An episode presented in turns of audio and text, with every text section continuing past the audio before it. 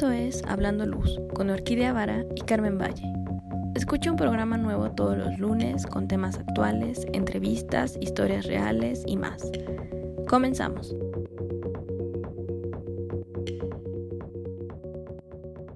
Muy buenos días, Carmen, ¿cómo estás? Hola, Orquídea, muy, muy buenos días, muy bien, gracias. Todo bien por aquí, ¿tú cómo estás? Ay, yo muy feliz, acabo de regresar de ver Luciérnagas, qué espectáculo tan maravilloso, lo recomiendo para el año siguiente porque la temporada ya se está cerrando. Pero sí, esto de la oscuridad, sí, sí, sí. La oscuridad total, vi estrellas, así de wow. Y temporada. Luego luciérnagas brillando. Sí, la temporada de luciérnagas, sí. ¿En dónde fuiste? ¿En Tlaxcala? No, en un pueblo, en Puebla, justo a, tus vecinos. A mis vecinos. Sí.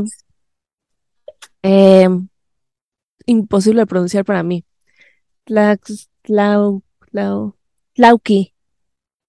Tlatlauqui, Stepec. Ajá, ok. Ah, padrísimo, sí. Zona de bosque y un poquito de vegetación muy abundante por ahí. sí, la comida buenísima, ¿no sabes? Tlatlauquitepec. Sí. Despuésito de Zaragoza. Ándale, pues. Oye, qué padre. ¿Qué tal? No, pues está bien bonito ese espectáculo. Yo la verdad no lo he ido a ver, porque es un espectáculo natural que pocas veces lo llegas a ver ya, ¿no? Por tanta eh, tala, ya sabes, agricultura eh, compleja y bueno, esos espacios ya cada vez se ven menos. Pero bueno, qué bueno que todo lo pudiste disfrutar.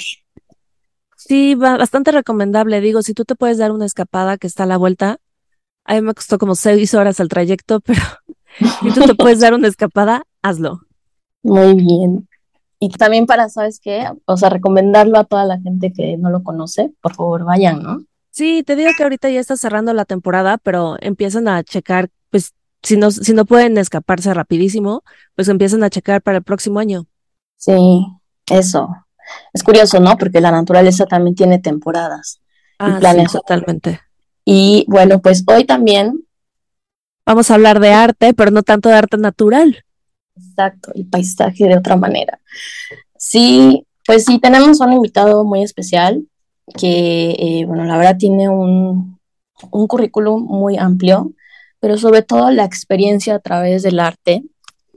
Y nos va a contar más sobre lo que él está haciendo, lo que ahora hace actualmente y toda su trayectoria que trae ya como profesional artístico. Sí, digo, tú lo conoces mejor que yo, pero para introducirlo al público, es un media artist y trabaja con tecnologías emergentes. Nació en Oaxaca, pero actualmente vive en la Ciudad de México.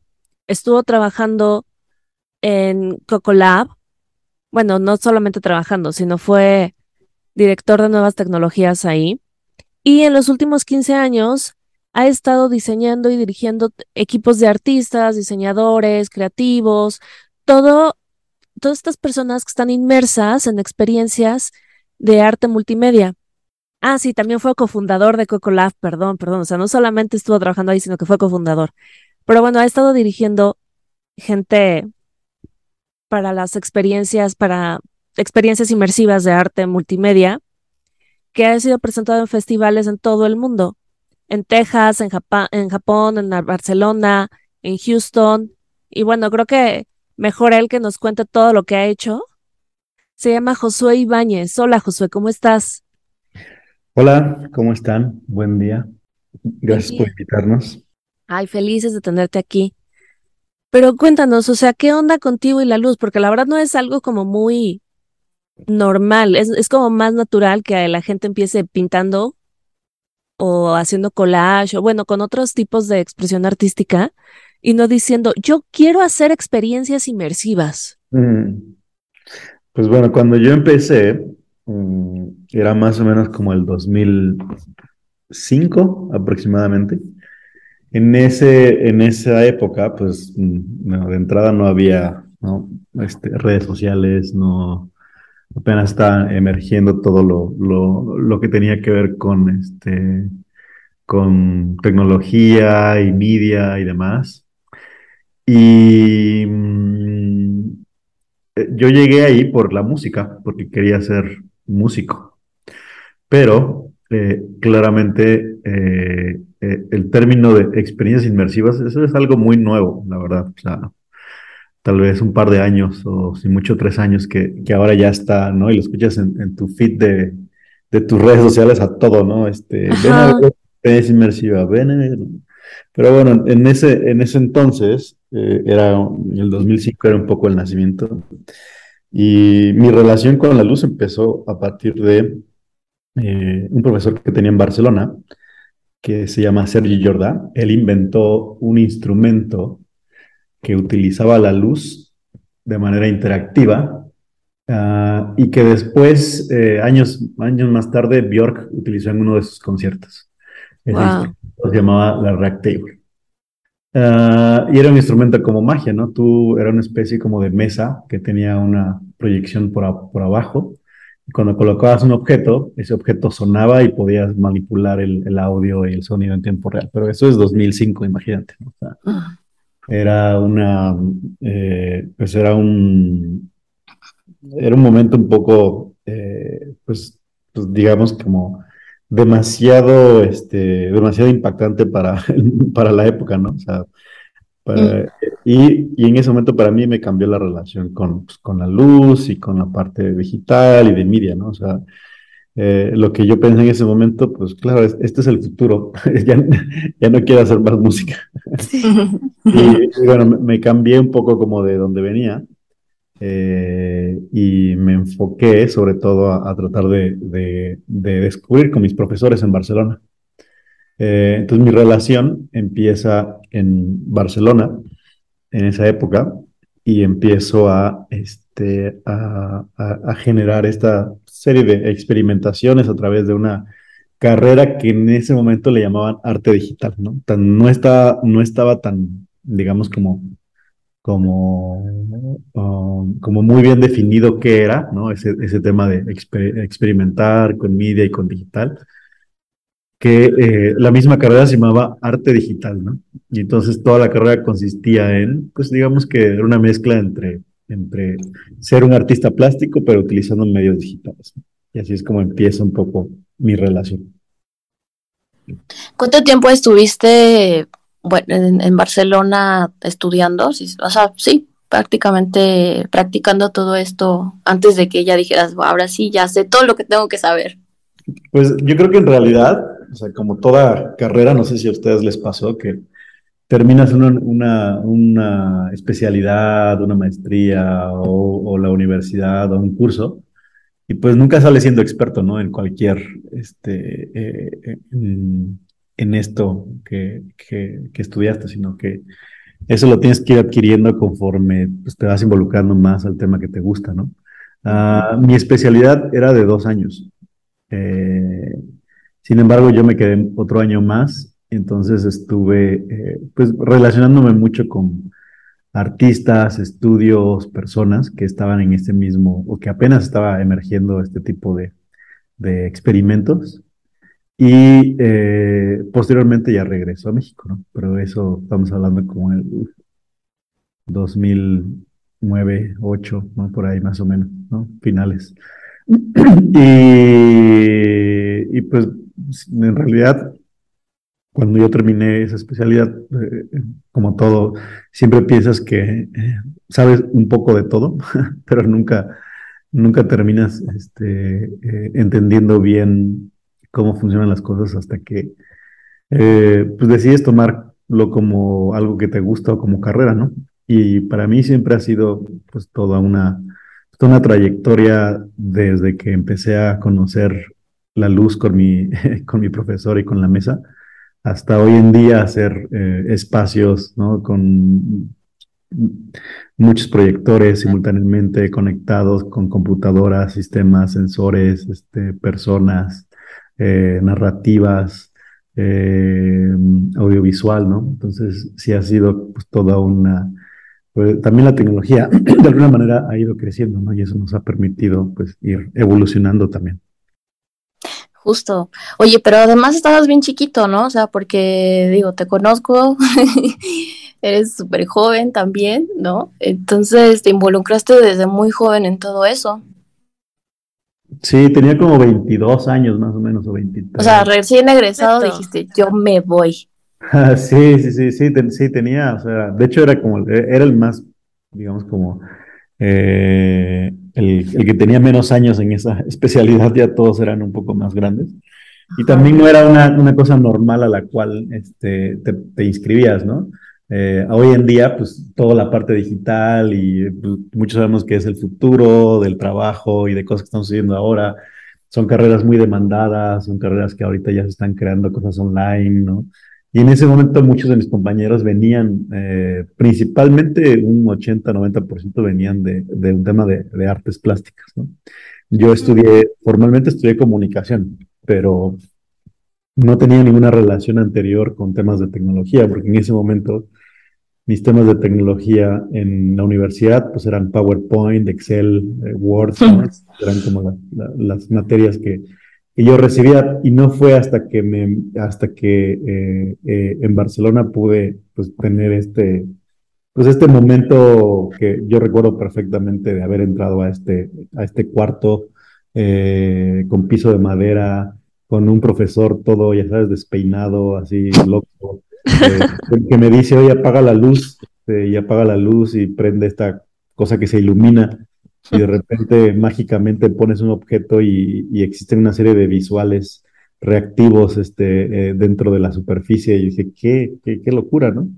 Entonces, este, sí, de, alguna manera, pues, este, en, en, ese momento, en esa época, Tampoco, o sea, tampoco es tanto, pero en temas de tecnología y, demás, pues son, es, es toda una, esto es, es, demasiado tiempo, ¿no? O sea, lo que ha pasado. Claro, bueno, más que tiempo como muy acelerado, ¿no? Sí, correcto. Oye, pero, o sea, ¿cómo, cómo brincaste de regreso? Pues eh, yo tenía toda la intención de quedarme en Barcelona, porque pues evidentemente Barcelona, padrísimo, ¿no? Este, el clima, la gente, increíble, ¿no? Este, pues, ah, decía, me, busco trabajo en Barcelona y me quedo ahí, ¿no? ¿Y ¿Para qué regreso a México? En México no hay nada. Eh, y pues mi, mi, ex, ¿no? ella este, le dan una beca para estudiar en, en México, ella era de Francia y me dice, pues vámonos a México, ya me dieron esta beca muy buena de economía y no sé qué. Este, y yo, ay, no sé. Decisiones. decidí, decidí regresar. Eh, por una gran parte por la cual decidí regresar es porque pensé que las cosas que había yo eh, aprendido, visto y, y podido entender, no había un mercado en México aún. Entonces regreso a, o me regresan, no sé cuál de las dos, o una mezcla de las dos, a México. Y, y en ese momento empiezo yo a buscar un trabajo pues similar al, a lo que había estado yo experimentando y, no encontré absolutamente nada, ¿no? No, no, había, no había nada. Eh, de hecho, apliqué para ciertos espacios, como ya saben, el CENART, que era probablemente de los únicos que más o menos este, estaba haciendo ese tipo de cosas. Eh, burocracia y demás, ¿no? Porque era un tema de gobierno. Eh, y de ahí fuera no existía nada, ¿no? Entonces, curiosamente, un amigo, pues, eh, había, este, conocía a una persona de un, de un lugar de publicidad, ¿no? Tuve una entrevista con una de las personas ahí. Este, e, esta persona con la que estaba en esta agencia de publicidad, él había estudiado en Nueva York algo muy similar, entonces hicimos como muy buen match. Eh, sin embargo, pues ya no, o sea, él ya no se dedicaba a eso, porque pues todo apenas era experimentación, nada, nada, se, nada era para algo que podías vender como para un cliente, ¿no? Eh, y eh, regresé como, era una especie como de gerente de un despacho de diseño gráfico para una empresa grande de publicidad, ¿no?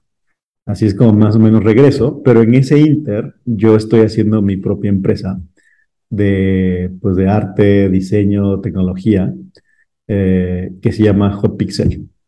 Y esa era la primera empresa que hacía cosas de este, eh, tecnología creativa en México. Que evidentemente después en el tiempo ya se, se, combinó y se mezcló con Coca-Cola. Pero digamos que en los inicios un poco de, de, de, cuando regresé, que no existía nada, y como no existía nada, pues tenía que poner yo mi, mi propio, mi propia industria. tenía yo que crear mi propio negocio, porque pues eso era, o sea, en ningún, ningún otro lado nadie me iba a dar lo que yo eh, estaba buscando. Entonces, si nadie, eh, si no existía, tenía que encontrar alguna manera de poder seguir involucrado en lo que ya venía, ¿no? Sobre todo porque pues ya lo extrañaba. Ya regresé a México y pues fueron unos años pues un poco digamos, de, de, pues, tristes en cuanto a, pues ya no estoy en contacto con este mundo. Uh, la única manera de poder eh, relacionarme con este mundo es en Internet. Eh, y pues eh, trataba de descubrir otras maneras para poder hacerlo, ¿no? Entonces, a ver, ¿Hot Pixel sigue existiendo o ya este... No, se fusionó con Cocolab en el 2000, 2011, ah. más o menos. En el 2011 eh, o 12 se fusiona y eh, se vuelve parte de este eh, lugar que se llama Cocolab, que al principio era un colectivo de varias empresas, pero después ya desaparecen esas empresas y Cocolab se queda como, uh, como la empresa más grande, ¿no? Cocolab antes estaba formado de diferentes empresas.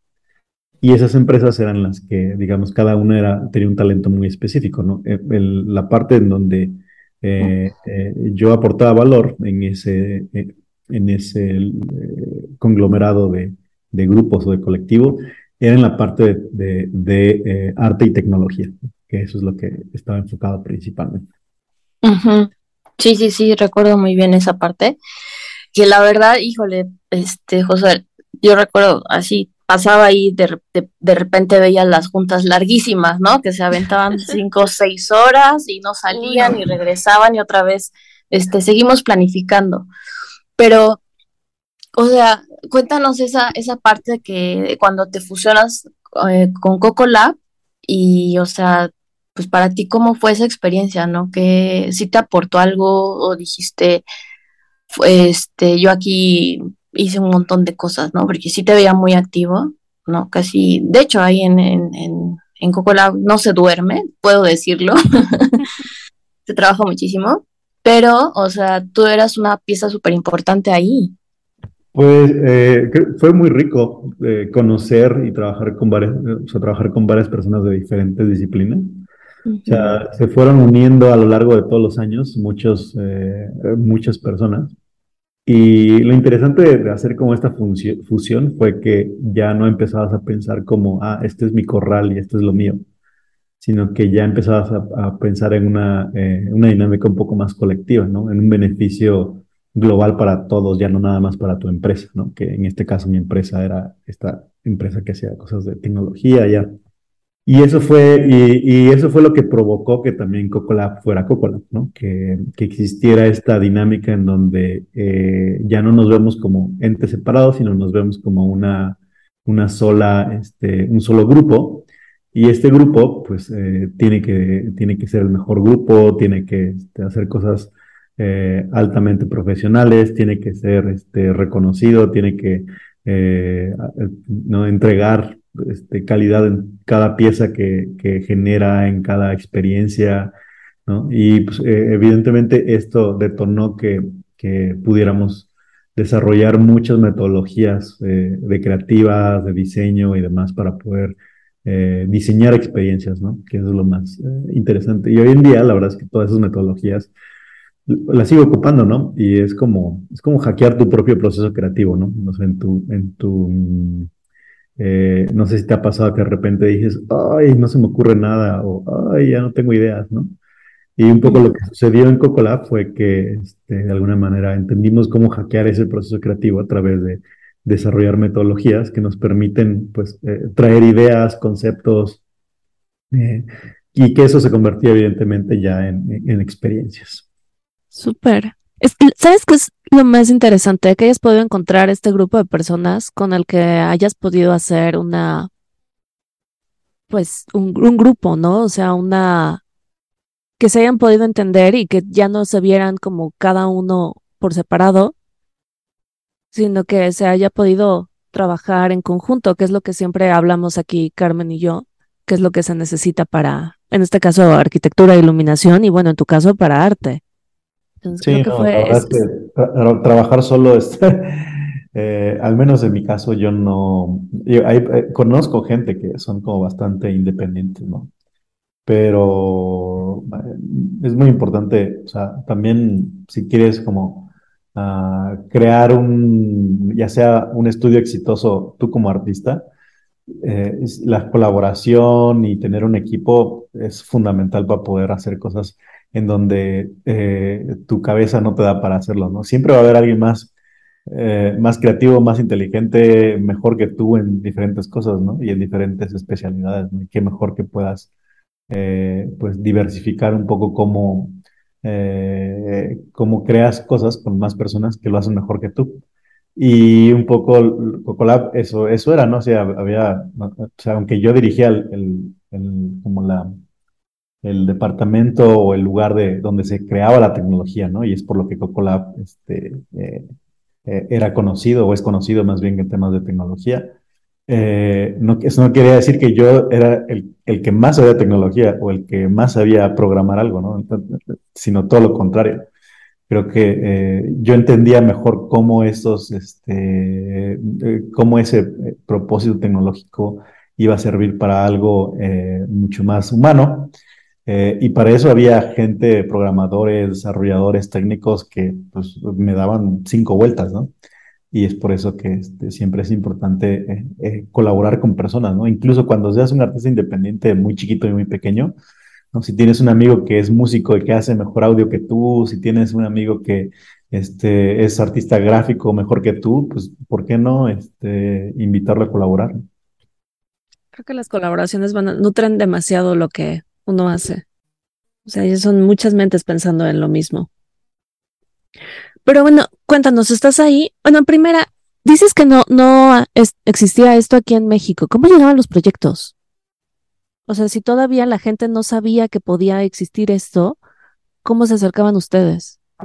Pues eh, recuerdo que mi, eh, mi primer proyecto fue un proyecto de unas mesas multitouch, ¿no? O sea, para esto el iPhone se creó en el 2007 y era el primer dispositivo multitouch, pero en ese entonces había una comunidad en México éramos probablemente los únicos haciendo superficies multitáctiles de gran escala. Entonces utilizábamos proyectores, este, eh, em, hacíamos como unas superficies eh, que nosotros fabricábamos para que sean posibles y proyectábamos.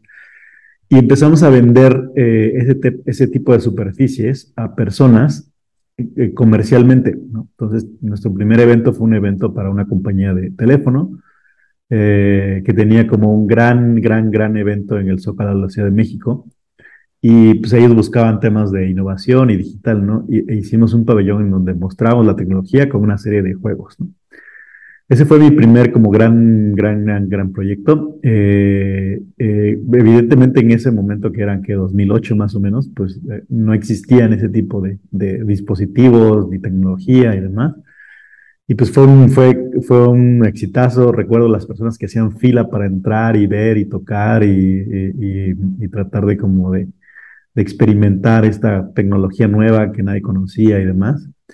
Eh, empezó mucho en la, en la publicidad. O sea, la publicidad fue un, digamos que fue un buen detonante para poder este, darle, abrir mercado hacia este tipo de, experimentos porque en ese momento no eran experiencias, eran experimentos, y entonces eh, se empezaban como a, a, mimetizar o se empezaban como a brandear con ciertas marcas, pero eh, llega un momento en donde, eh, al, menos, al menos de nuestro lado, o, yo siempre he estado como, por, lo que estudié el tema de arte digital, de eh, seguir creando cosas más artísticas que no estuvieran brandeadas, que no estuvieran hechas por ninguna marca.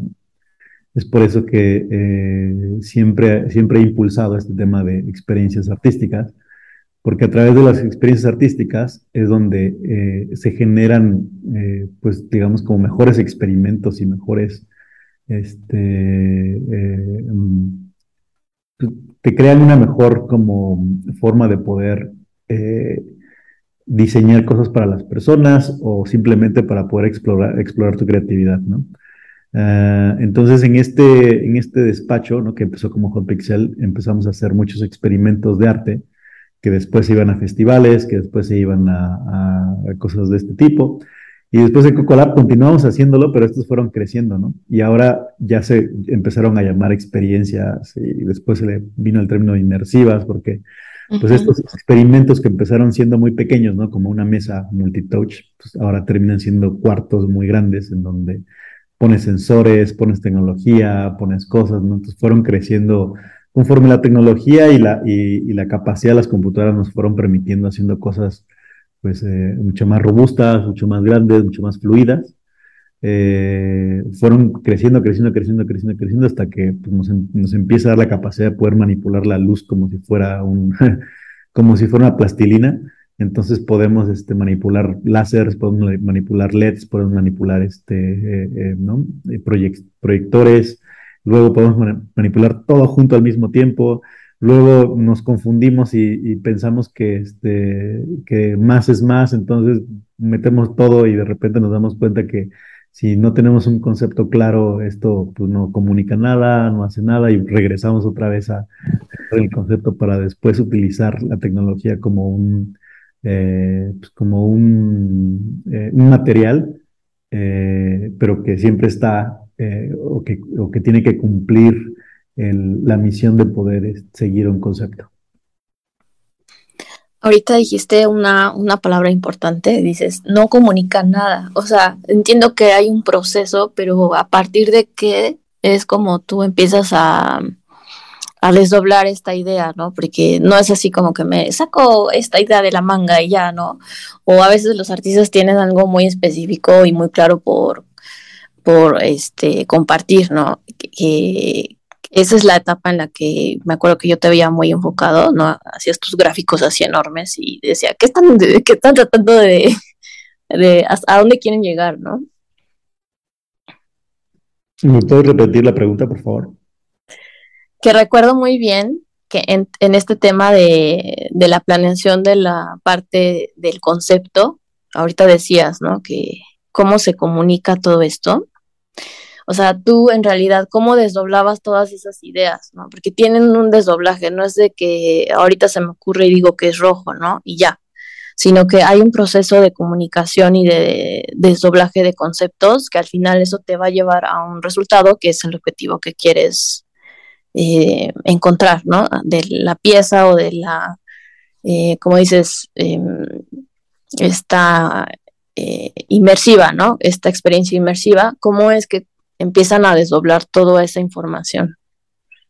Pues todo, mm, hay dos, hay dos formas de verlo. La primera es cuando es una experiencia como artista y de manera personal, creo que ahí más bien tiene que responder a los temas de los cuales tú quieres discutir, hablar, este, proponer y demás, ¿no? Cuando diseñas experiencias para eh, personas, ¿no? Hablando en un tema eh, menos artístico, pero más, por ejemplo, Frida Kahlo o algún o estas experiencias, por ejemplo, en Teotihuacán o Chichen Itza o en ese tipo de, lugares, eh, deben de responder sobre todo un poco a, las personas, al, público, ¿no? Y, un poco a los objetivos de qué es lo que queremos que las personas, este, que queremos que, que, aprendan, que sientan, que, que descubran, que se den cuenta, que, ¿no? Entonces, muchos de estos como conceptos, eh, al final, y ya también como artista también, o sea, eh, ya, va un tema más independiente acerca de, ah, yo quiero que la gente pueda reflexionar acerca de estos temas o me gustaría que, eh, o me gustaría hablar de este tema que para mí es muy importante por esto eh, y aquello. Entonces creo que una de las, de las, de las funciones más importantes de, de, de desarrollar después todos estos diagramas y esquemas y bocetos y demás, empieza con, con la Ah, con la pregunta del por qué, ¿no? Del, del, por qué lo queremos hacer. Y esa pregunta del por qué nos lleva a, toda una serie de, de, respuestas, pero lo que tenemos que enfocarnos, o lo que siempre estamos como buscando nosotros como eh, creadores de este tipo de experiencias, es eh, descubrir un poco el por qué. Y eso, aunque suena, aunque suena sencillo, es súper complicado porque tienes que meter un poco a entender un poco a tu audiencia, tienes que entender un poco a las personas, el contexto, este, tienes que eh, entender un poco mejor hacia quién vas a diseñar, ¿no? Y una vez que respondes esta pregunta, eh, va a ser mucho más fácil para cualquier persona eh, diseñar o, crear ese tipo de experiencias, ¿no? Por ejemplo, uno, de los comunes, uno de los errores más comunes que yo he visto en esta industria es que es una industria ahora de Pinterest, ¿no? Entonces, vas, buscas y dices, ah, este, diseño de iluminación y vas a Pinterest y empiezas a buscar ahí eh, eh, una imagen que te gusta y, crees que ya es tu concepto y entonces, sí, este es mi concepto y lo presentas como un concepto, ¿no? Cuando no tiene, o sea, no existe un concepto detrás, solamente existe un, es parte de un proceso, ¿no? O sea, no, digo que esté mal buscar en Pinterest, sino, sino eso es parte de un proceso en donde te saltas algunos pasos creativamente para para poder desarrollar conceptos que sean más profundos, que las personas le entiendan, que sean, este, que también las personas recuerden y que digan, ah, yo vi esta instalación y la verdad es que me cambió, fue algo que, este, que recuerdo muy bien, ¿no? Porque son instalaciones que suelen eh, estar mejor pensadas. ¿Qué onda con esta parte de la conceptualización para el arte? ¿Es, es como lo más complicado? ¿Lo más complicado es volverlo como tangible o...? Sí, yo creo, yo creo que eh, yo creo que la parte de, mm, crear tu concepto eh, es la parte más compleja de, de, una creación, de una pieza. Eh, porque al final la creación, con todo y, lo complicada que pudiera ser, ah, tiene que responder a tu, a tu concepto, tiene que seguirlo y tiene que ser fiel y tiene que eh, comunicar eso que quieres eh, de alguna manera expresar. Entonces, eh, crear conceptos es, es, todo un, es toda una manera, es una metodología. Y yo creo que los mejores artistas suelen hackear muy bien sus conceptos, ¿no? O sea, y suelen, suelen hackear muy bien sus, este, sus procesos, perdón, para poder generar estos conceptos, ¿no? Y hay veces que eh, para eh, trabajar en esos procesos, pues muchos, muchas personas tienen diferentes eh, formas, ¿no? Por ejemplo, algún artista dice, no, es que en mi proceso yo, yo tengo que viajar este, un mes en la naturaleza y empezar a entender de qué se trata y empezar a hacer entrevistas y estas entrevistas las hago en, en, tales, este, en tales formatos con personas que viven ahí en estos lugares y después regreso a mi estudio y después empiezo a hacer una investigación de, o sea, todo ese tema que a lo mejor muchas personas lo hacen de manera un poco más como eh, natural, al final de cuentas todo es un proceso, ¿no? Todo, todo, todo se basa en procesos. Y lo que yo he notado es que las personas o los artistas que suelen, eh, eh, que suelen hackear muy bien su proceso creativo, eh, suelen ser, suelen enfocarse más en la parte, este, en la parte conceptual, conceptual, hablando un poco del, de la creación de, piezas, y, menos, digamos, como en el proceso, porque una vez que ya defines tu proceso, pues ya es mucho más fácil que puedas continuar desarrollando más conceptos, ¿no? Y eso la verdad es que eh, eh, en Cocolá, por ejemplo, eh, pues las personas nos, nos decían, nos dicen, oye, ¿cómo es que este, hacen piezas una tras otra? Todas son increíbles, ¿no? Oye, esto está increíble, vi esto está increíble, vi esto está increíble. Y pues en realidad, o sea, ya el, proceso estaba, o estaba marcado, estaba ya de alguna manera, la guía estaba puesta, ¿no? Entonces, lo único que teníamos que seguir es tratar de este, ser fieles a esa guía eh, y enfocarnos ya más bien en los materiales, en la, en, la creatividad de cómo resolver y cómo ejecutar ese concepto, en la parte como visual, ¿no? Este, eh, y claramente pues, hay, hay ejemplos en donde no necesariamente la ejecución eh, es fiel al concepto. Y ahí es en donde en donde, hemos donde, donde, tuvimos o, pude observar que eran como los mayores eh, eh, problemas o, las instalaciones o las experiencias que tenían los mayores problemas, eran aquellas que se salían un poco como del,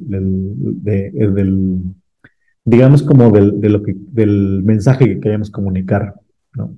O sea, aquellas instalaciones o aquellas experiencias que ya no hablaban de lo, de lo que al principio pensábamos o queríamos que hablaran, que ya decía otra cosa, eran experiencias que no se entendían, ¿no? y que la gente nunca supo de qué hablaba o, de qué se trataba.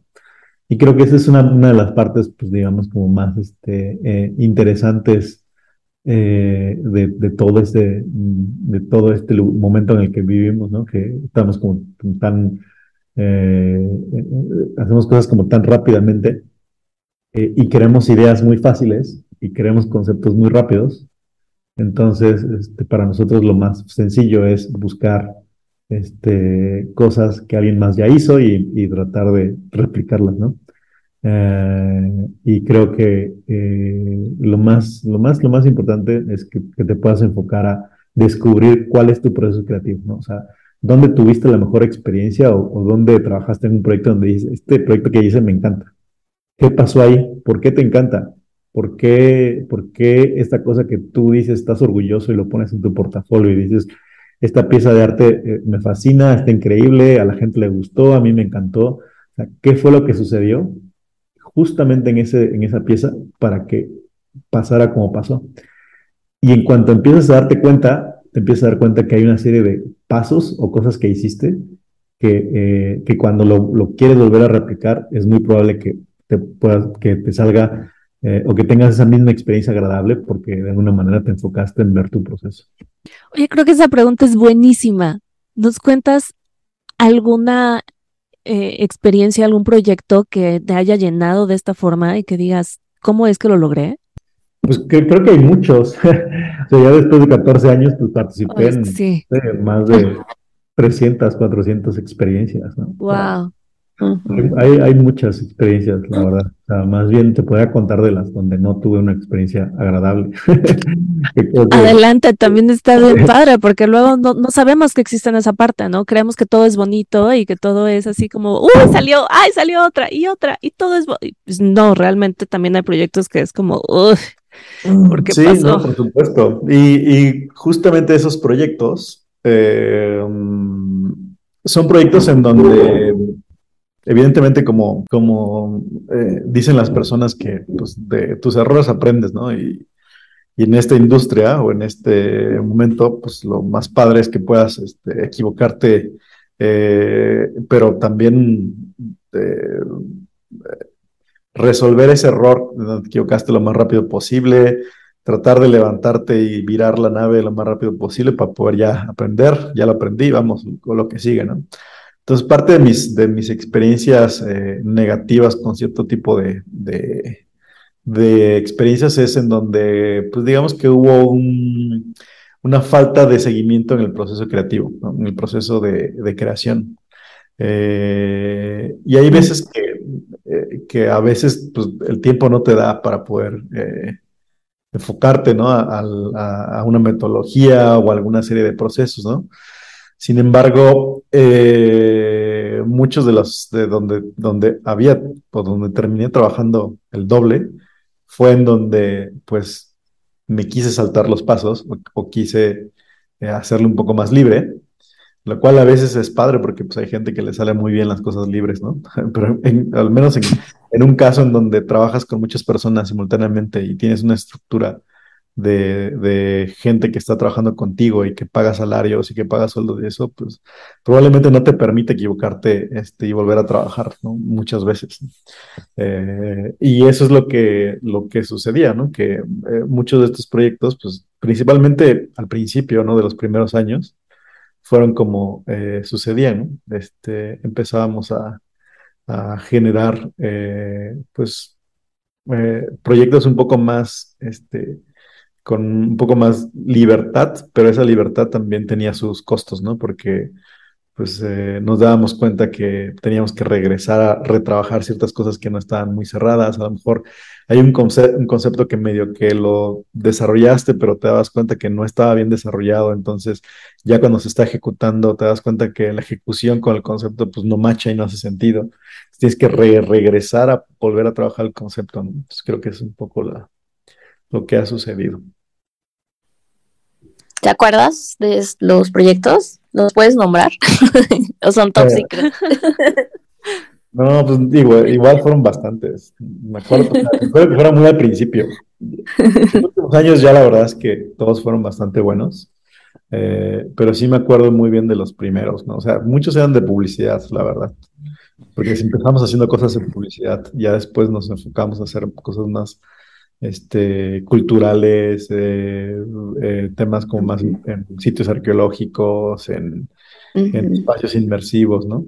pero generalmente creo que fueron proyectos muy al principio, cuando trabajamos con marcas y cuando trabajamos con muchos este, clientes eh, clientes eh, que tenían, pues, donde experimentábamos básicamente, ¿no? Y eso era parte del principio, ¿no? De los inicios, experimentar, probar, decir, no darte cuenta, aquí la cagamos, tenemos que mejorar, ¿no? Eh, pero pues claramente teníamos que ser muy, muy ágiles y muy rápidos para poder mejorar cosas. Claro. ¿Y ahorita tienes alguna experiencia temporal o que ya esté permanente? De, la última que trabajé en Cocolab es, está Frida Inmersiva. Mm, ah, ok.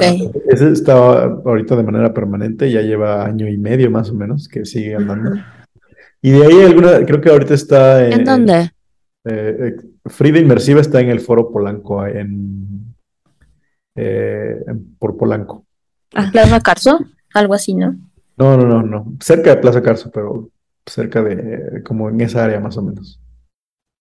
Sí, esa es una, está, estuvimos trabajando también en, está una experiencia que está permanente, que está en Las Vegas, en un lugar que se llama eh, Mia Wolf, que es, eh, digamos, como un espacio de experiencias inmersivas en, Las Vegas. Eh, esa es una experiencia permanente donde hicimos un, se llamaba The Projected Desert. Es una especie como de super gran cañón gigante. Este, construyeron un monstruo de gran cañón Hicimos este, todo ese gran cañón proyectado y el piso, los muros, este, y trabajamos con muchos artistas, la música la hizo Brian Eno, eh, em, algunos artistas visuales como Alex Gray y diferentes como eh, temas de, de, arte fueron como, como traducidos a ese formato, ¿no? Mucho más grande. Y no me acuerdo si hay alguna otra más permanente. Pues suenan como para ir ya. Sí, la verdad es que sí, sí, sí vale la pena ir a esas experiencias. Oye, qué interesante, Josué. Um, digo, es una probadita de lo que haces. La verdad es que yo todavía tengo un montón de preguntas, de así dudas y cosas, pero bueno, el tiempo también se nos está agotando. Y algo con lo que quisieras cerrar esta charla, ¿qué les puedes decir a nuestra audiencia? Mm, pues yo creo que siempre es muy importante eh, eh, estar inspirados y vivir inspirados, inspirarse este, eh, de otras personas. y quiero hacer un comercial en este momento. Sí. Estoy, este, yo en Barcelona cuando les conté que estudiaba, la escuela me invitó a un festival que se llama OFF con tres Fs. Ah, que ya está en México, ¿no? Y eh, ese festival me, a mí me voló la cabeza y, evidentemente parte de lo que a mí me, eh, me hizo que continuara haciendo esto que hacía es ese festival. Eh, de hecho, yo algún día dije, ay, quiero estar del otro lado dando una conferencia en ese festival. y curiosamente, por azares de destino, hice ese, ese festival con la ayuda de Cocolab, ¿no? Porque un amigo me, me, introdujo a, a, uno de los fundadores. Eh, y junto con Cocolab estuvimos haciendo ese festival durante seis años. Después eh, hubo un tema de, pues ya saben, COVID, eh, mucho chamba, mucho trabajo. tuve que dejar de hacerlo. Y ahora que estoy como independiente, estoy haciendo este festival con, con unos amigos, con una productora que se llama 14 Días. Y eh, este festival va a ser el 12, eh, perdón, el 13 y el 14 de octubre eh, en el Fronton México y pues vamos a traer a muchas personas de diferentes partes del mundo para que se inspiren y que puedan tener esa experiencia de ver qué se está haciendo en, en todo el mundo. y eso, pues creo que, creo que parte de mi cierre es invitarlos. Por favor, si quieren ver más sobre el festival, es off con tres Fs, ahí vienen todos los boletos, hay talleres, hay conferencias, Eh, muchos talleres, la verdad es que ya se agotaron, entonces vamos a tener que este, a ver si podemos abrir más, depende de los conferencistas. Ah, pero bueno, pues ahí invitarlos al festival. Súper, ahí estaremos. Bueno, esperamos estar. Se oye bastante interesante. Muchas gracias. Oye, pero eh, pásanos tus redes, ¿no? O sea, si alguien quiere saber tú lo que haces, cómo contactarte, dónde te busca. Claro, pueden, pueden utilizar mi Instagram, creo que ahí es donde eh, regularmente las personas me contactan. Es eh, Josué, eh, guion, eh, Josué guion bajo Ivanes. Perfecto. Arroba Josué guion bajo Ivanes. Perfecto, va a estar aquí abajito en la descripción del programa. Ese es mi Instagram, ese es mi Twitter. Eh, y bueno, si quieren contactarme, enviarme un mensaje, ¿no? Este, por supuesto, pueden ahí eh, mandarme un, eh, un mensaje cuando quieran. Ujú. Súper. Oye, Carmen, recuérdanos nuestras redes, porfa. Claro que sí. Pues no dejen de escucharnos, ya saben, todos los lunes hay un programa nuevo, un episodio nuevo. Y síganos en Instagram y en Facebook, así búsquenos como Hablando Luz. Y también escríbanos a nuestro correo que es hablandoluz.gmail.com.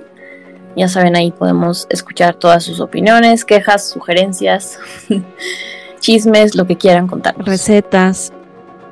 Estamos Así abiertas.